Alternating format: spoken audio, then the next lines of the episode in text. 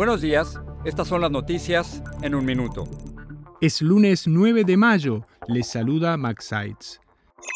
El presidente de Rusia, Vladimir Putin, justificó la invasión de Ucrania y dijo que fue la decisión correcta en su discurso del Día de la Victoria, que conmemora con un desfile militar el triunfo de la Unión Soviética en la Segunda Guerra Mundial.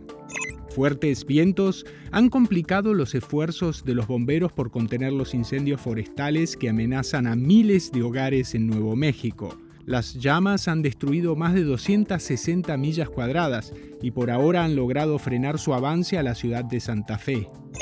La oficial de prisión que ayudó a escapar a un preso acusado de asesinato en Alabama pasó en un hotel la noche anterior a su desaparición, según informó la policía que calificó la huida de bien planeada.